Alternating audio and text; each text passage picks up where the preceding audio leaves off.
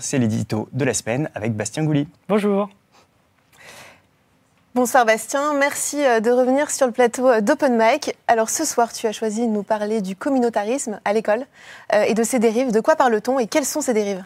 Oui, la DGSI, les services de renseignement français, dernièrement ont alerté sur plusieurs dérives religieuses et notamment l'islam. Dans une note adressée au ministre de l'Éducation nationale, Jean-Michel Blanquer, et au Premier ministre, Édouard Philippe.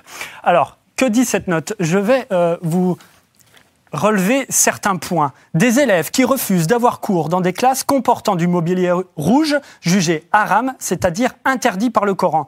Pour certaines familles, il est inconcevable que leur enfant ne mange pas halal, même l'espace d'une semaine. Ou encore, ce fait, dans le Nord, des élèves musulmans sont insultés par d'autres élèves musulmans quand ils mangent des produits qui ne sont pas halal. Dans le quartier de l'île Sud, des mamans d'élèves ont été surprises en train de distribuer des tracts devant l'école élémentaire pour réclamer la séparation des garçons et des filles dans l'école au nom du Coran. Toutes ces lignes ont été notées par la DGSI à l'intention des ministres, donc Premier ministre Édouard Philippe et du ministre de l'Éducation nationale Jean-Michel Blanquer. Je crois que on peut dire qu'il y a un véritable problème avec une certaine pratique de l'islam qui gangrène en France. Et d'ailleurs, euh, au demeurant, ça fait longtemps qu'on parle de, ces sujets, ça fait longtemps que ces problèmes existent. Oui, ça ne date pas d'aujourd'hui, ça, ça, ne date pas d'il y a deux jours. La DGSI, depuis plus de dix ans, a relevé ce type de pratique dans des notes confidentielles adressées au gouvernement.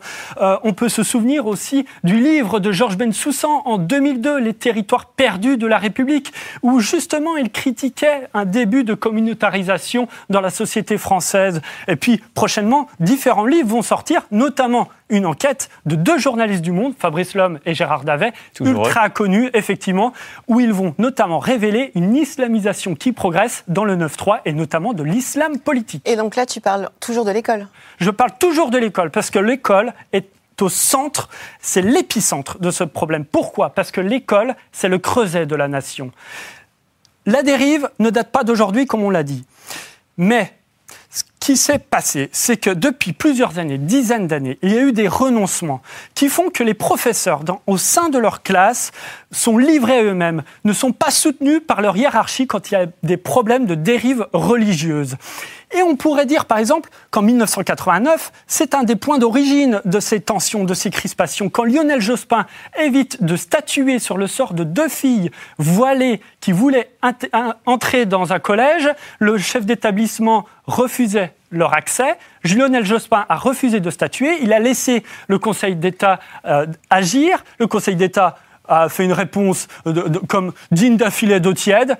Et finalement, Lionel Jospin après plusieurs mois de polémique, il en est ressorti quoi? Il en est ressorti que les, les, pédagogues, les éducateurs, les enseignants devaient, eux, répondre à, ce problème de laïcité. on ne peut pas mettre la responsabilité sur... Ce qui te pose problème, c'est l'inaction des politiques. C'est l'inaction des, politiques. La, compromission des politiques exact, par certains aspects. Exactement, c'est le renoncement des pouvoirs publics. Aujourd'hui, il faut savoir que des associations, depuis plusieurs années, communautaristes, voire racialistes, gangrènent la société. Et les pouvoirs publics par aussi, on va dire, pour acheter une paix sociale, laisse faire. Les pouvoirs publics, vous savez, euh, il y a cet exemple à Sevran. Euh, quand il y a eu le fameux documentaire Dossier tabou, euh, où on voyait effectivement par un intérêt électoraliste, voire clientélisme, ce maire de Sevran, Stéphane Gatignon, à l'époque, euh, laissait faire certaines associations parce que, évidemment, il y a un intérêt derrière électoraliste. Il laisse faire. Et ça, c'est des attaques en règle contre la République une et indivisible. Malheureusement, le fait de promouvoir la laïcité ouverte et apaisée depuis plusieurs années font que ces, toutes ces causes-là font que, évidemment, on a changer de rhétorique. Le citoyen n'est plus vu d'abord par son identité française, par sa citoyenneté, mais le citoyen est d'abord vu comme appartenant à une communauté. Justement, on a une question sur, Twitter. La laïcité, euh, la laïcité, c'est Yuri qui nous demande, la laïcité est-elle morte à l'école elle, elle n'est pas morte, mais le seul problème, c'est qu'aujourd'hui, il y a eu une évolution, donc, comme j'ai expliqué, depuis près de 30 ans.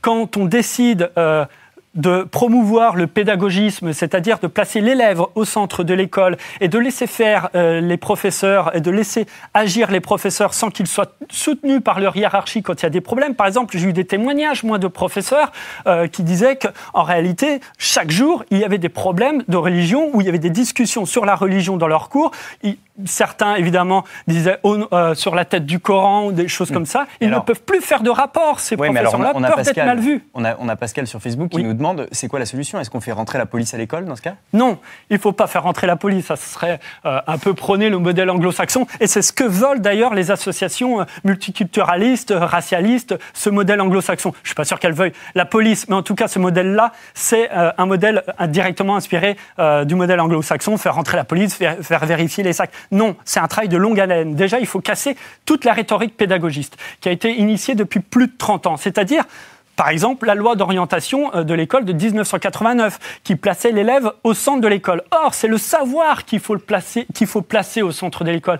Il faut renforcer l'histoire, il faut réintégrer le récit national, pas le roman national, mais le récit national. Il faut, comme disait Ernest Renan sur la nation, la nation, c'est un héritage de gloire et de regrets à partager dans l'avenir euh, un même programme euh, à, construire. Eh bien, c'est cela la nation et il faut continuer, persévérer. Ça, c'est l'essence de la République. Eh bien, je crois, Bastien, que c'est une très belle conclusion. Et d'ailleurs, euh, on fera une émission sur cette question de l'identité et du communautarisme. Ce sera notre prochaine émission. On espère vous voir du coup la semaine prochaine. Et puis peut-être Bastien aussi.